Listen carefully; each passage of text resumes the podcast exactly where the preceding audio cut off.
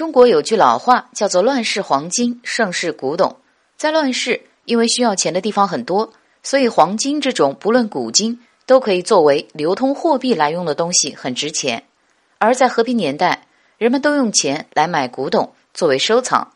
但是四川有位农民却在盛世既沾上了黄金，又收获了古董。然而此物终归是上交了，这是怎么一回事呢？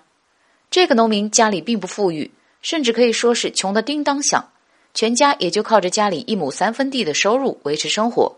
但是财运在某一天就降临到了他的身上。他在一次下地回家的时候，不小心踢到了一块石头，石头恰好撞在了一个模样古老的陶罐上。本已经经过的农民，因为听到咔嚓一声响，就回头看了一眼，结果被眼前的一片金色给迷住了。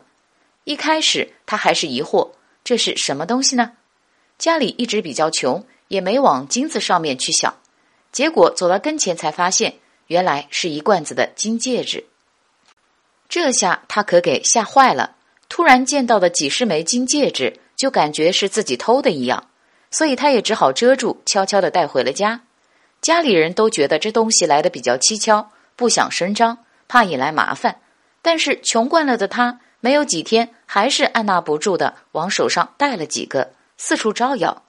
家里一直很穷的农民手上突然多出来几个耀眼的戒指，难免引起了村民的注意。大家也都时不时的问上几句。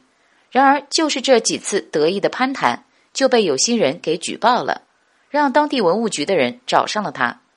经过鉴定，原来这几十枚戒指并不完全是金子的。而是古代人用含有金子的材质打造的戒指，这属于古董文物。这位农民在跟几位专家交谈后，也无奈的免费捐了出来。戴的这几天，虽然也满足了虚荣心，但是总归感觉不是自己的，还不如交给国家来的合适。